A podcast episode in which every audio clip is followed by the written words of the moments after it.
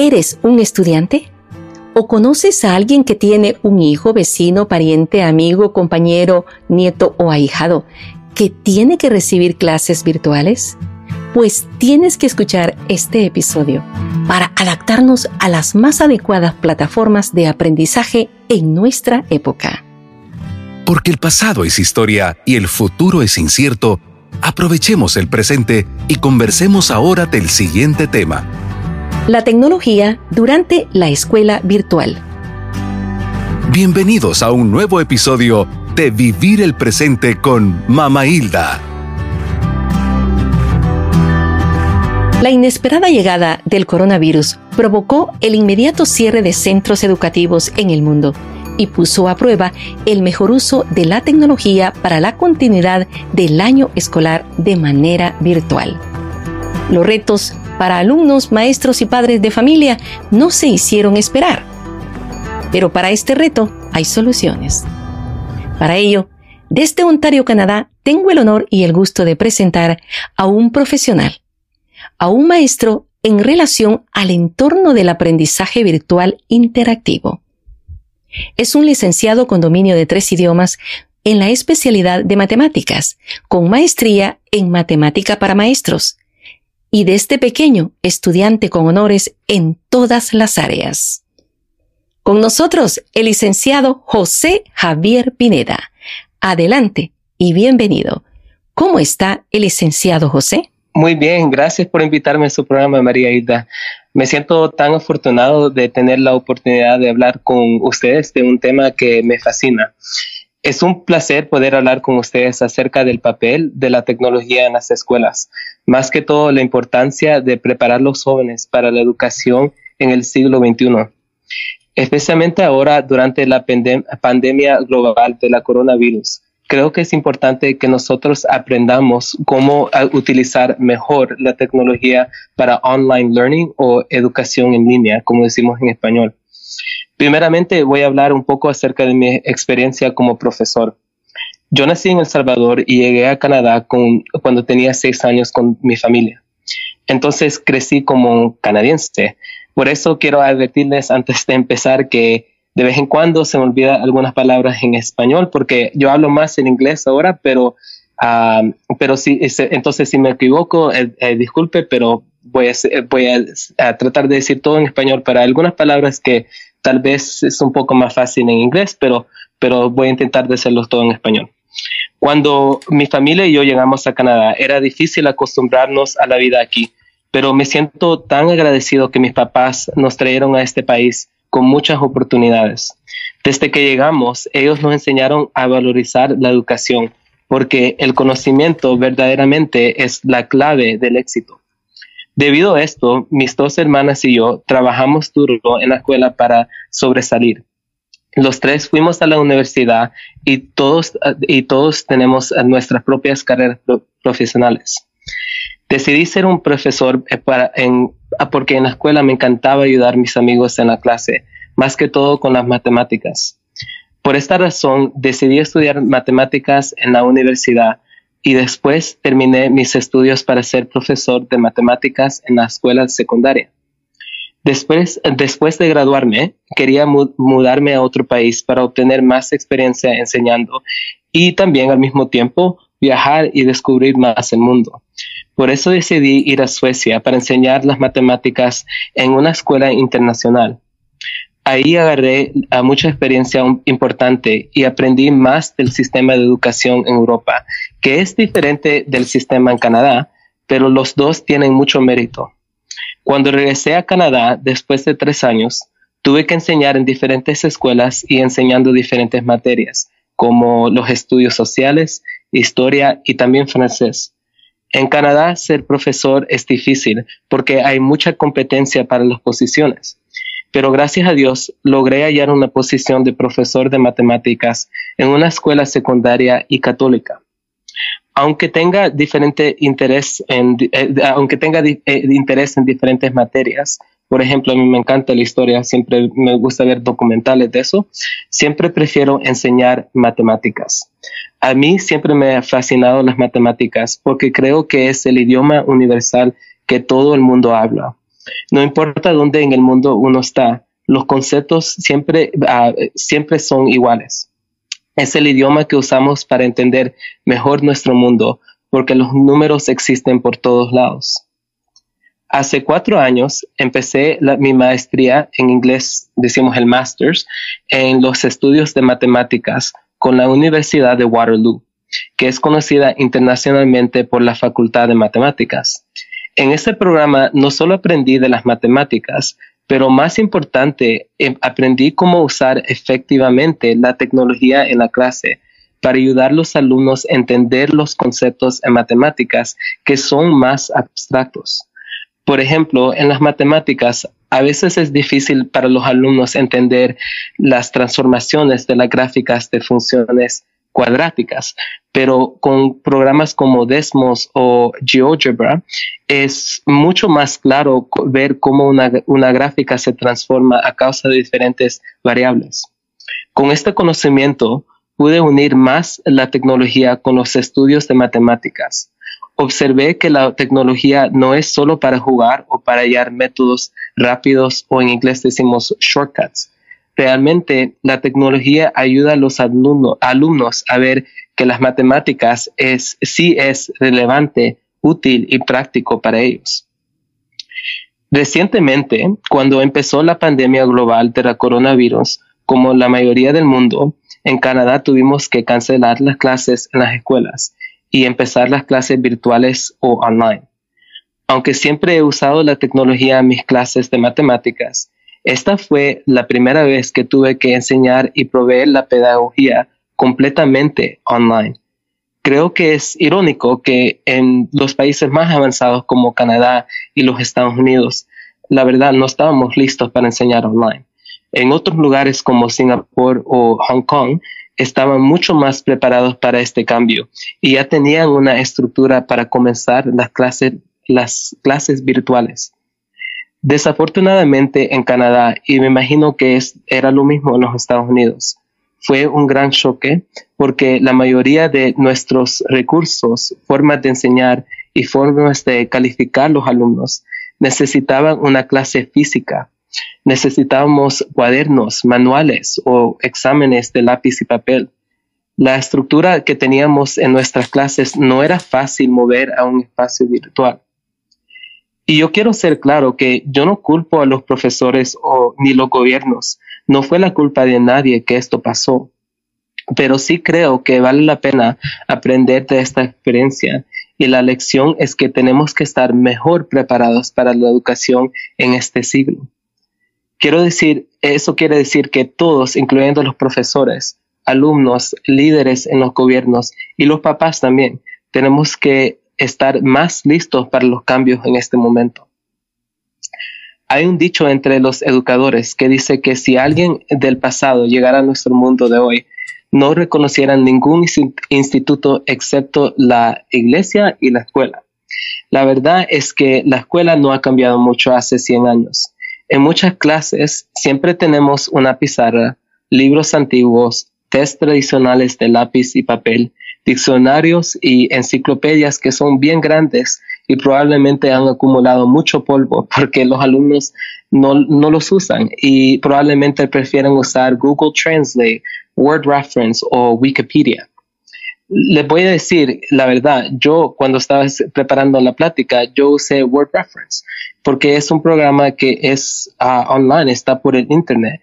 Y ahora ese es, para mí fue más práctico y fácil buscar una palabra o expresión en el diccionario eh, eh, en, en, vez de buscar en un diccionario que, que es algo un poco que no es tan práctico ahora. En mi clase de matemáticas, yo les puedo decir directamente que tenemos calculadoras gráficas y los alumnos, y los alumnos no, no saben cómo usarlas porque requieren de muchos pasos para obtener una gráfica y realmente no, no son prácticas hoy cuando tenemos programas tecnológicos que son más accesibles como Desmos. En este programa Desmos, uno puede fácilmente escribir una, una ecuación y rápido puede ver la gráfica de cualquier función. Además, este programa es disponible con cualquier teléfono smart o computadora.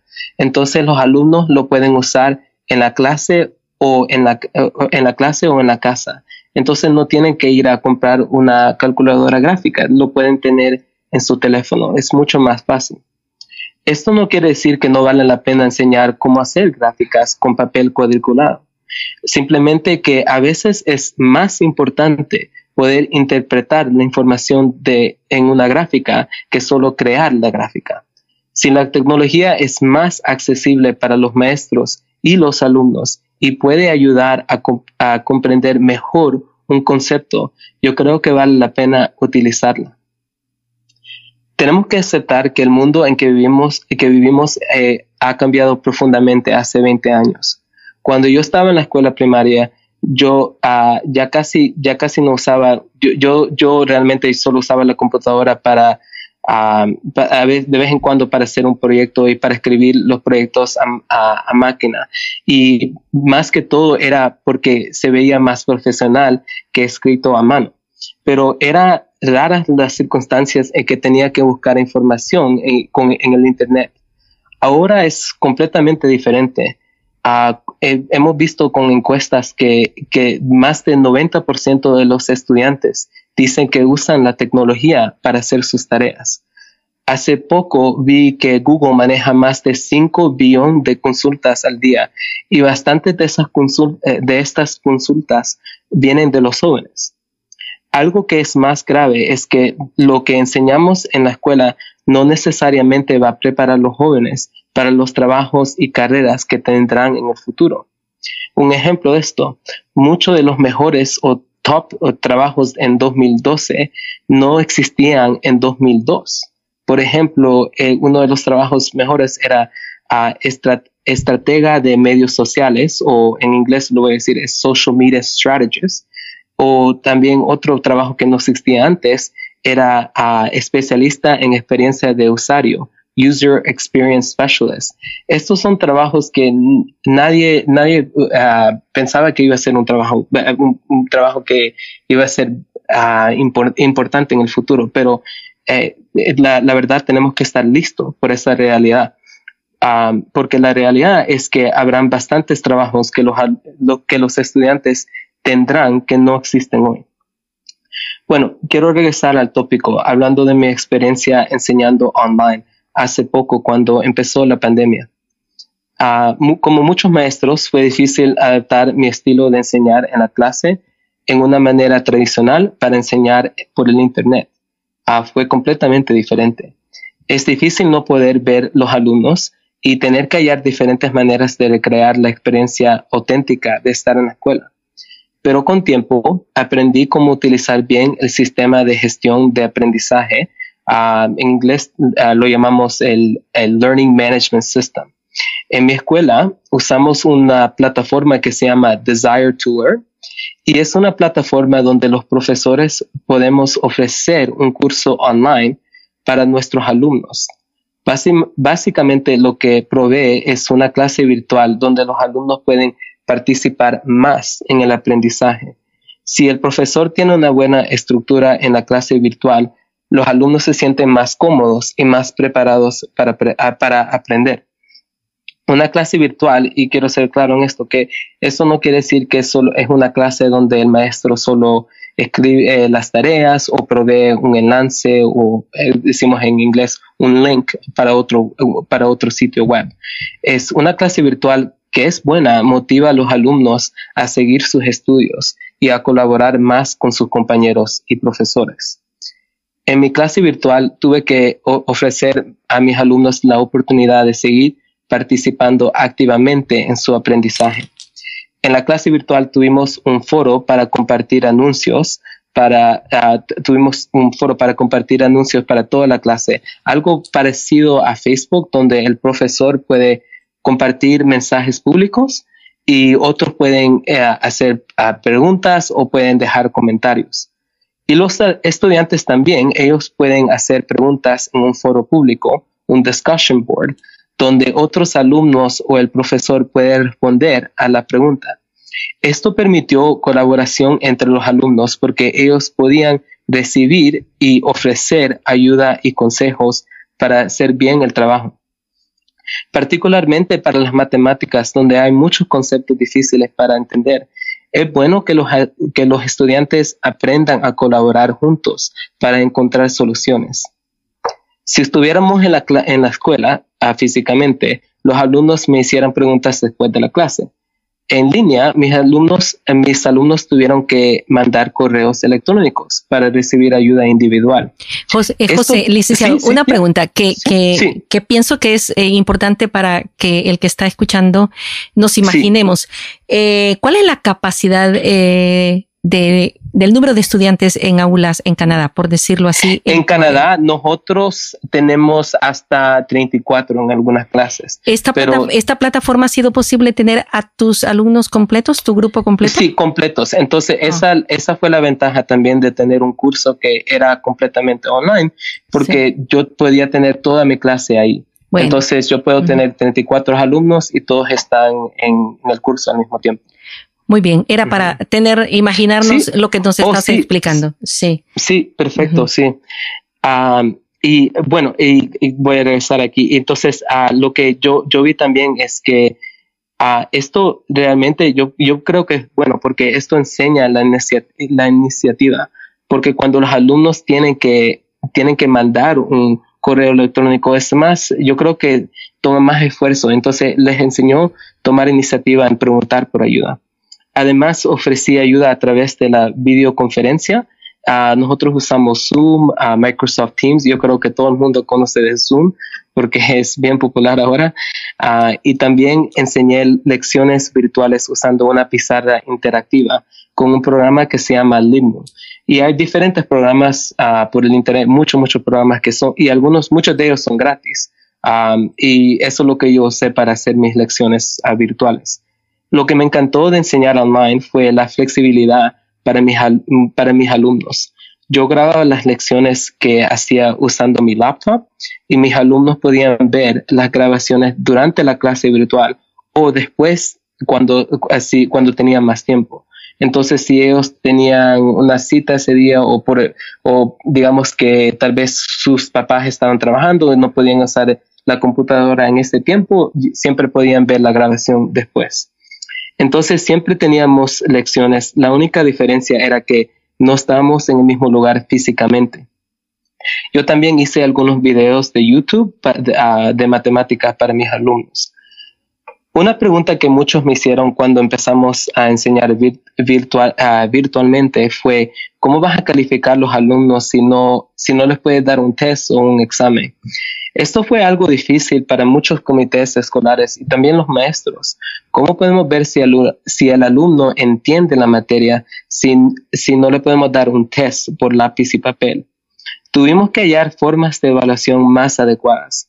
Usando la plataforma Desire to Learn, yo pude crear pruebas o quizzes y exámenes virtuales.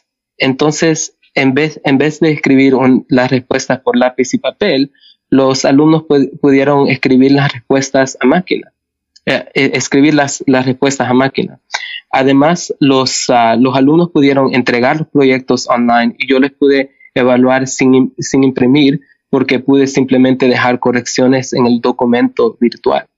Uh, entonces, si me mandaban, por ejemplo, un PDF, yo podía escribir en el PDF. Una característica que más me gustó fue la capacidad de evaluar las respuestas instantáneamente. Esto se llama autoevaluación o en inglés autograde. El profesor tiene que escribir, solo escribe la respuesta correcta y el programa evalúa las, las respuestas de los estudiantes según la respuesta correcta. Para, para mis alumnos fue algo que les gustó mucho porque no tuvieron que esperar para que su profesor, en, en el caso de ellos, yo, que terminara de calificar los exámenes. Y para mí fue, fue una gran ayuda y un gran, un gran alivio también, porque me ahorró tiempo en calificar muchas, muchas respuestas. Y por eso tuve más tiempo para planear mis lecciones. Aunque hay ventajas de enseñar en línea, como la colaboración, enseñar la iniciativa y la flexibilidad, obviamente hubieron desafíos. Ah, me quiero enfocar en tres desafíos la disponibilidad de la tecnología en el hogar, la falta de conocimiento entre los jóvenes de cómo usar la tecnología para la escuela Y finalmente, la poca disposición a adaptarse a la educación en línea entre algunos profesores. Empecemos con el primer desafío. Aún en países más avanzados como Canadá y los Estados Unidos, hay muchos alumnos que no tienen acceso a una computadora, una, una conexión al Internet que es rápido o acceso a programas online. Sé que tal vez cuando, cuando yo digo esto, algunos papás se sorprenden oír, en oírlo porque, eh, porque piensan que en Norteamérica los alumnos tienen, tienen acceso a toda la tecnología, pero, pero es la realidad que hay muchos estudiantes en Norteamérica que, que no tienen una computadora pero, pero sí tienen un teléfono celular. Y, eso yo creo que es, un poco problemático porque eh, esto no quiere decir que yo, yo no creo que el teléfono celular es importante, pero que tener una computadora y un laptop es más importante para hacer bien las tareas o los exámenes virtuales o los proyectos, porque eh, la verdad con un teléfono es, es difícil hacer todo el trabajo escolar. Además, hay jóvenes que viven en hogares donde la conexión al Internet, por cualquier razón, es lenta.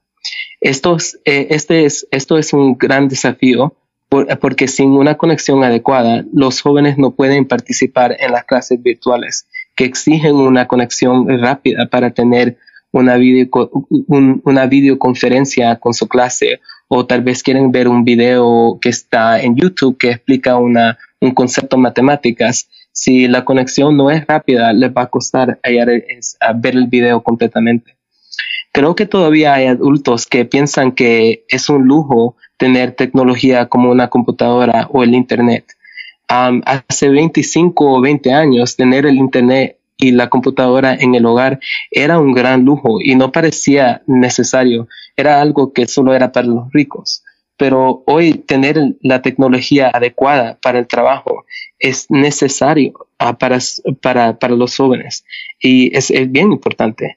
Los papás deberían intentar, si pueden, de proveer la tecnología necesaria para sus hijos para que puedan sobresalir. Si, si papás tienen que escoger entre comprarles un teléfono celular o un laptop, sugiero que les compre un laptop, una computadora para sus tareas creo que, creo que también es el trabajo de los comités escolares de ofrecer a laptops, computadoras, a conexión al Internet, otro tipo de tecnología a las familias que no pueden alcanzar a pagar. Tenemos que empezar a ver el acceso a la tecnología en el hogar como un derecho para todos los estudiantes.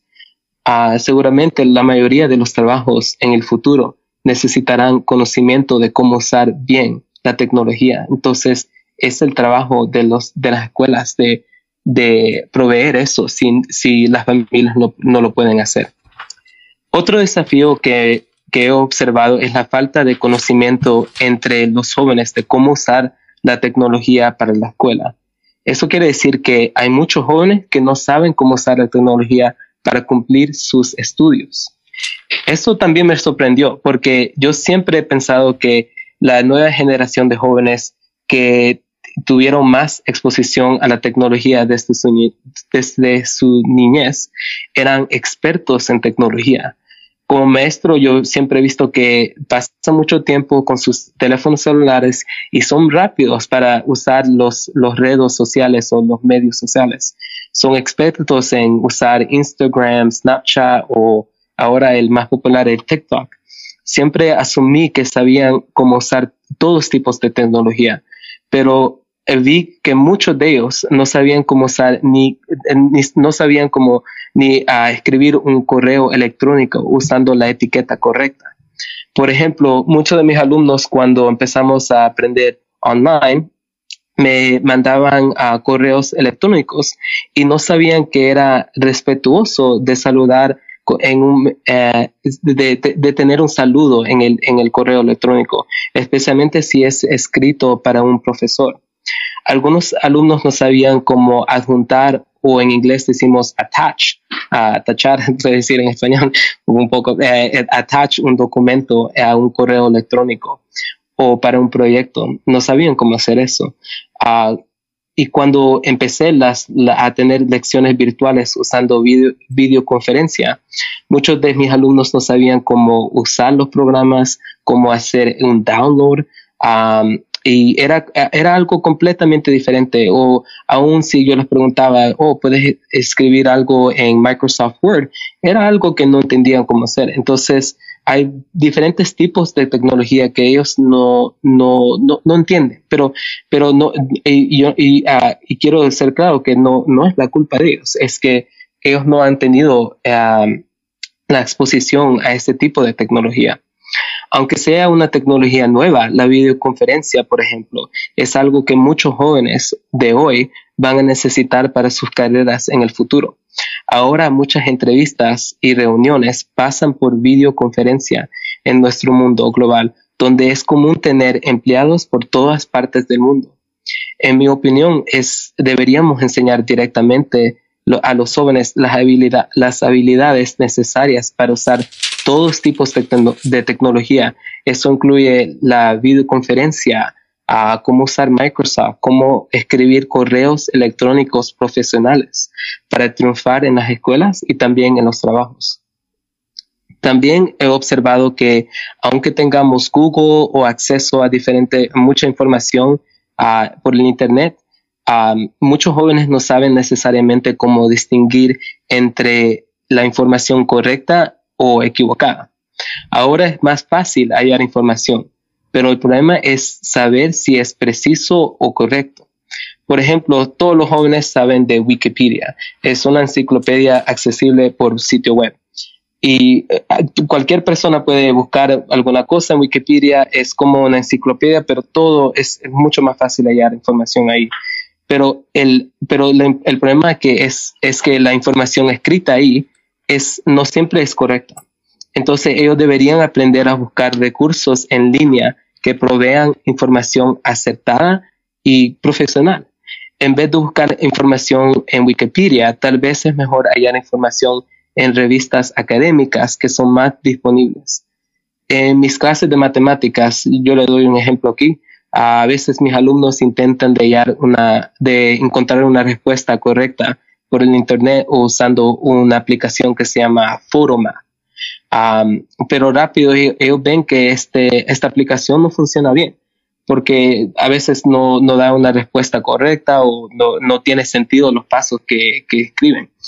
Uh, y yo siempre les digo, si, si quieren hallar ayuda con sus tareas de matemáticas, hay muchos, muchos, muchos sitios web uh, por, eh, en el Internet que provean eso y son de confianza o que, que uno, uno puede confiar que son más profesional. Por ejemplo, Wolfram Alpha o hay otro que se llama Khan Academy. Yo sé que Khan Academy es popular en los Estados Unidos. Creo que vale la pena enseñarles a los jóvenes cómo no, solamente, eh, no solamente la información o, que, eh, ah, o cómo memorizar datos, pero cómo buscar la información que es correcta. La realidad es que en muchos trabajos ahora no se requiere saber todo, sino es más importante saber cómo hallar la información y cómo colaborar con otros en hallarla. El último desafío que, ah, que quiero abordar es la disposición de los profesores a adaptarse a la educación en línea. Desafortunadamente hay muchos maestros y gente en los comités de escolares que no quieren cambiar o adaptarse a los cambios. Yo entiendo por qué no, no quieren cambiar la pedagogía en este siglo tal vez tienen temor que, va a ser mucho más difícil y van a gastar mucho tiempo y recursos en hacer estos cambios. Yo entiendo eh, el, temor que tienen. Ellos quieren continuar haciendo que ah, haciendo lo que se sientan lo que se sienta más familiar para ellos, pero la verdad tienen que tienen que modificar la manera en que enseñan. Es triste que los, los, los hospitales, los negocios, muchos Muchos institutos en nuestro mundo se ven completamente diferentes hoy que antes, pero la escuela todavía no ha cambiado mucho. La verdad es que si los profesores no quieren adaptarse a la nueva manera de enseñar, nuestro sistema de educar, de educar los jóvenes en esta generación no cambiará. Por eso tenemos que luchar para cambiar la manera fundamental en que, la escuela, en las, en que las escuelas se manejan. Los ministros de educación deberían ofrecer más entretenimiento para todos los maestros para que ellos se sientan más acostumbrados a la tecnología en las clases. Igualmente, yo creo que es importante proveer entretenimiento específicamente para enseñar virtualmente, para todos que estén estudiando para ser profesores.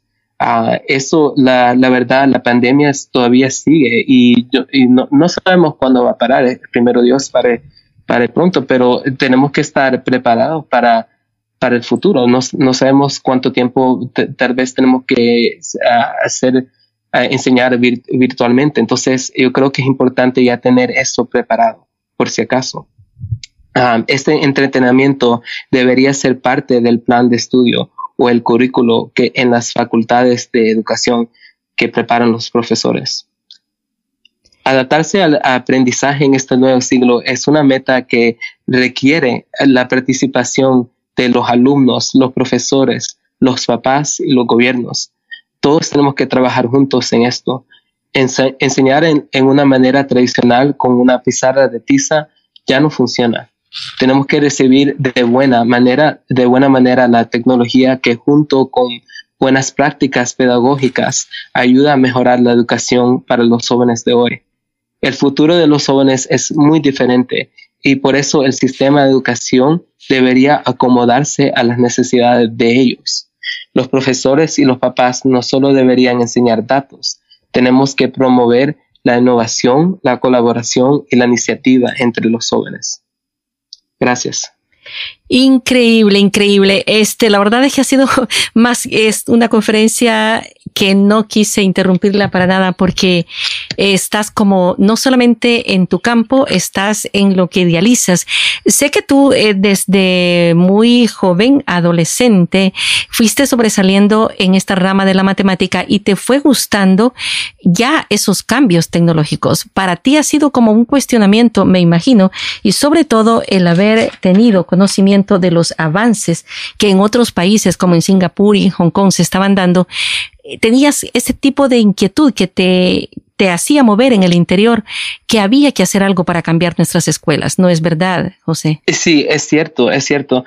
Cuando, cuando todo esto empezó, uh, yo, yo vi en las escuelas con, mis... Uh, con, ah, bastantes maestros, particularmente los maestros que han enseñado mucho tiempo, la, la, verdad estaban bien asustados porque ellos dijeron, eso quiere decir que vamos a perder nuestros trabajos o qué, qué, qué quiere decir esto que vamos a enseñar por línea. Ellos pensaron que no era posible hacer eso, pero la verdad, yo, yo no estoy diciendo que enseñar por línea es siempre lo mejor, pero sí creo que es bueno tener esa esa opción porque la verdad eh, nuestro mundo es, es bien diferente ahora. Y, y eh, enseñar, a enseñarles a los alumnos cómo usar bien la tecnología debería ser parte de todos los currículos en todo el mundo y especialmente en los países avanzados porque yo, yo, me, yo vi hace, hace tiempo que en, en Singapur siempre ellos ya tenían una estructura ya de tener clases, algunas clases virtuales. Y eso no quiere decir que todas las clases tienen que ser virtuales. Algunas clases no funcionan así. Por ejemplo, si es educación física, eso tiene que ser, debería ser en la clase, sí, en, una escuela física. Pero, eh, pero si uno puede hacer algunas partes de lo, de, del currículo por línea, yo creo que es, es útil tener eso y enseñarles esas habilidades a los jóvenes. Porque la verdad, sus trabajos no, no van a ser completamente en persona, van, a tener que hacer algunas partes en la, en la casa. Es trabajar de, de la casa ahora es, es bien común, no, y no solo por la, por la pandemia, eso empezó a ser común hace 10, 15 años. Yo creo que entre más tiempo que tengamos, eso, eso se va a ver más, no solo en las escuelas, pero en, en los trabajos también. Esa afirmación que tú hiciste en relación a que si gente de siglos pasados resucitara y viniese en este momento a nuestro ambiente, no extrañaría ni las iglesias ni las escuelas. Me ha conmovido, me ha hecho pensar, porque eso es verdad. Eh, en este instante, la iglesia, imagínate a lo que se tuvo que someter con los templos cerrados para poder llegar a la, a la iglesia doméstica con las celebraciones litúrgicas. Para muchos sacerdotes fue realmente como un rompecabezas que aún todavía no lo han podido resolver. Mientras que algunos sacerdotes, un poco, un tanto más jóvenes, pues y metidos en, en los en las redes y, y la tecnología decidieron eh, este lanzarse y hacer cambios. Pero en el caso de las escuelas, yo me pongo a pensar que la diferencia que hay entre estos lugares que hace 15 años atrás estaban utilizando la tecnología, los grandes abismos que hay eh, hablando de Latinoamérica porque a mí me ha hecho eh, cuestionar cuando yo hablo con personas de Centroamérica, de, de, nuestro país, El Salvador o de México, y, y, cómo estás haciendo con tus clases y tienes computadora. Lo primero es decir, eh, pues no tenemos, ¿verdad? Eh, Se ha tenido que pensar en algunos lugares con clases eh, en la, por televisión, por como un recurso que, que hace algunos años también se empezó a, a utilizar. Pero como sea, esta pandemia a nivel general, a nivel mundial y especialmente en la parte educativa, nos ha venido a remover. Y yo te felicito. Me siento orgullosa de saber que eres mi sobrino y de saber que hace ratos tú tienes esa tendencia, esa inclinación de un aprendizaje virtual que vamos a tener que hacer ese cambio. Definitivamente no podemos eh, seguir como estamos. Y tú mismo lo has dicho, ¿verdad? ¿Cuáles son los retos y como maestro, como catedrático, como responsable de la educación en, con tus alumnos en este momento, ¿qué pedirías tú a los gobiernos? Ya lo dijiste de alguna manera, que la tecnología sea un derecho.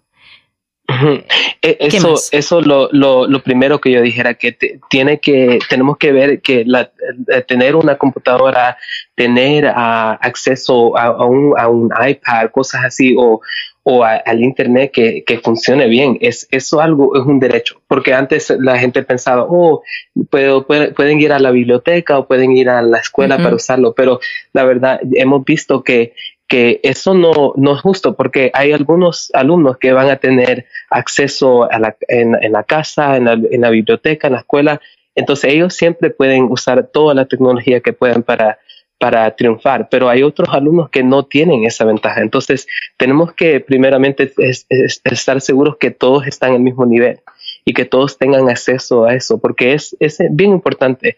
Y, yo creo que también debería ser, uh, deberíamos poner más, más recursos, más dinero en, en mejorar las escuelas y tener, y tener uh, tener un diferente estilo de, de um, la estructura en la clase físicamente debería cambiar porque nosotros siempre tenemos los uh, las mesas todo uh, angulados que está, todos están viendo el profesor al enfrente. Debería ser como una estructura más uh, más abierta. Y las clases no deberían verse como como si fuera como si fuera un, un cuarto como es, es, como un cuarto tradicional. Eh, debería debería cambiar y debería ser más, más abiertas las clases y donde podemos uh, tener más colaboración entre, entre todos los alumnos y los profesores. Y también lo que, la otra cosa bien importante es tener, es dar más entretenimiento a los, a los profesores, porque la verdad, yo, yo he aprendido bastante de la tecnología porque a mí me, me fascina y, y, yo, y yo tal vez porque tal vez porque soy un poco más joven me gusta aprender más de la tecnología pero pero la verdad, no todos los profesores, eh, también ellos no tienen acceso a esa información. Y tal vez, lo, y yo creo que lo más importante es también lo mismo como los alumnos, es estar seguros que todos los profesores tienen uh, accesibilidad a aprender más de la tecnología y cómo usarla. Porque la verdad, si uno solo le dice, oh, este sitio web es bueno o este programa es bueno, eso no ayuda mucho a, menos que usted, eh, alguien le enseñe a ese profesor cómo usarlo en la clase. y entonces yo creo que eso tiene que venir del gobierno también, de, de dar más entretenimiento y dar más recursos a los programas de las facultades de educación que preparan los profesores. En otras palabras, eh, sí se tiene que cambiar las escuelas, pero antes se tienen que cambiar las universidades donde se preparan a los licenciados, a los, maestros, Exactamente, a los futuros maestros. Y esto no solamente va a ir para el campo educativo, porque yo me imagino que en el aspecto eh, de salud ahora se ha abierto, eh, como, como algunos han dicho, ¿no? La pandemia vino a encender un faro y, y descubrir la miseria, la pobreza, las deficiencias que hay en diferentes campos, ¿verdad? Y en esa, en esa área de salud, igualmente que en la educación, habrá que hacer muchos cambios. Eh, qué interesante, de verdad. Eh, hay algo que, que me encantaría eh, preguntarte como maestro, ¿tú crees que un día el Internet cuando se instala un hogar, un apartamento, por sencillo que sea, debería de incluirse como un servicio el agua y la luz, por ejemplo?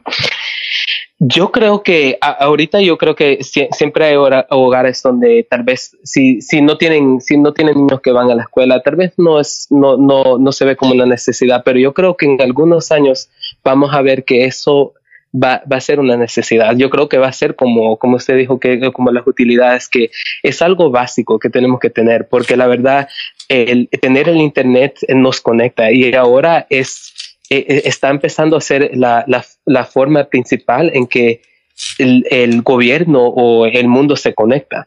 Antes era más con la televisión o el, el, los canales básicos. ahora es, es algo que el, Internet, si uno no tiene Internet, aún gente que de diferentes generaciones ven que es, es importante para conectarse así, y, especialmente durante la pandemia vimos que que sin, sin, uh, sin el Internet uno no podía hablar por Zoom, uno no podía hacer llamadas internacionales. Es una manera de conectar a todo el mundo y yo creo que en algunos años no me sorprendería mucho si si fuera, uh, si fuera como una, una, una, utilidad, algo básico que, todo, que, todos los, uh, que toda la gente debería tener. Definitivamente. Bueno, otra cosa que me ha cuestionado hoy es el hecho de que no estamos preparando en el momento a nuestras generaciones para los trabajos que verdaderamente están siendo necesarios. Sí, y esto quizás podría ser un tema, un tema por aparte que debería de tratarse. Me encantaría este, hablar igualmente de la materia que has elegido, la matemática. A mí me fascina, es una de las ciencias exactas eh, que, que todo, todo, todo profesional debe de conocer básicamente. Definitivamente. No, podemos, no podemos obviarlo. Y qué bonito. sí, sí, exacto. Y, y, eso, eh, eso sí es, es cierto que, que las, los trabajos eh, que tenemos ahora son, son bien diferentes y, van a seguir cambiándose. Y lo que he visto que desde que empezó la, la pandemia, antes la gente pensaba, oh, hacer, hacer, por ejemplo, un, un, coach o alguien que entrena a la gente en los gimnasios online. Eso se veía como algo raro. Eh, eh, la gente decía, eso, eh, no, hay mucho, no hay mucho negocio en eso, no vas a ganar mucho dinero. Ahora todos esos coaches que hacen cosas online están, es, están lanzando un, un, negocio grande. Y eso es un ejemplo que hace como 10 años decir que uno iba a ser un, un YouTube, uh, un, YouTuber, así se dice, alguien que tiene un canal de YouTube, era, era raro oír eso, porque uno decía, ¿cómo vas a ganar dinero haciendo videos de YouTube? Pero la realidad es que ese es un trabajo que es una profesión que, que uno, un, un, alumno puede considerar. Y yo creo que es importante que los maestros estén pendientes de los cambios que, que, que, tenemos en las carreras, que no solo eh, en, cuando uno piensa en los trabajos siempre piensa bien tradicional, que piensa, ok, abogado, los doctores, los profesores, pero hay otras carreras que son completamente diferentes que, que la gente tal vez piensa que no, no tiene mucho, no, no, no van a tener mucho éxito con eso, pero la verdad es, es hay, tenemos que estar, eh, los profesores y los papás también tenemos que estar pendientes de los cambios en las carreras que tenemos. Dichosos tus hijos que van a nacer ya con una con un chip diferente. muchas gracias, muchas gracias, José. La verdad, eh, quiero quiero que quedes con nosotros un momento para que nos digas cómo encontrarte. Pero mientras tanto, en verdad ha sido ilustrante y ha sido increíblemente emocionante este mundo en el que nos has metido y a mí en particular hace, dices que hace 20 años la educación era tan diferente, ¿cómo no habrá sido más de 20 años atrás cuando yo fui maestra? Así es que me he sentido realmente eh, muy impactada por lo que he escuchado. Que Dios te bendiga, sigue adelante y siempre aprendiendo más y dando más de lo que sabes. Muchas gracias. Muchas gracias. Agradezcamos a Dios por la inversión de este tiempo presente y por los frutos que de él vamos a obtener. Señor, tú creaste al hombre a tu imagen y semejanza, con diferentes dones, particulares para cada uno, para que los pongamos al servicio de la sociedad. Gracias te damos por los profesionales esenciales que durante esta pandemia han sacado lo mejor de sí para auxiliarnos y aprovechar los recursos, la tecnología y el tiempo, auxiliando a los más necesitados. Los maestros de manera particular son los moldeadores, los guías de los futuros héroes, los futuros profesionales en todas las áreas. Ya sea que se utilicen en la actividad económica o en el bienestar social. Gracias te damos por ellos. Bendícelos, ayúdalos para que se puedan adaptar a cada uno de los cambios exigentes de nuestra época. Para que los estudiantes sean a la vez adaptados a las demandas requeridas de acuerdo al desarrollo y al avance de la ciencia y los requerimientos en cada época de la historia. Te lo pedimos, Señor. Conociendo y aprendiendo más de nuestros invitados. Una de las cosas importantes que hemos aprendido en este episodio es que necesitamos saber más. Y si queremos saber más y encontrar a este gran maestro, a este profesor José Javier Pineda, ¿a dónde lo encontramos? ¿Por qué no lo escuchamos a él mismo que nos diga cómo saber más de lo que él nos puede enseñar? Yo tengo un canal de YouTube que se llama Math 180 entonces es math, matemáticas, pero en inglés, eh, math 180, 100 a 180. Entonces, Math 180. Ese es el canal de YouTube y también tengo un correo electrónico ah, para un, eh, un, negocio de tutoría que yo, yo tengo. Se llama Math 180 Tutoring at gmail.com. Entonces lo voy a escribir otra vez. Es math, M-A-T-H 180, 180, tutoring, uh, en, en, en inglés. Uh, entonces se escribe T-U-T-O-R-I-N-G at gmail.com. Y también me pueden hallar en Facebook. Y en, en Facebook eh, mi nombre es José Javier Pineda, es bien fácil. Uh, entonces yo soy, yo, yo soy el José Javier Pineda que vive en Canadá. Ah, y si está buscando la ciudad se llama London, Ontario. Bien, muchas gracias. Así es como lo vamos a encontrar y vamos a aprender mucho más de él. Y necesitamos tener más sesiones como estas con temas similares y muy importantes. Gracias. Te invitamos a nuestro siguiente episodio, del cual juntos podemos aprender. Preguntas, comentarios o sugerencias al correo vivirelpresente arroba mamailda.com.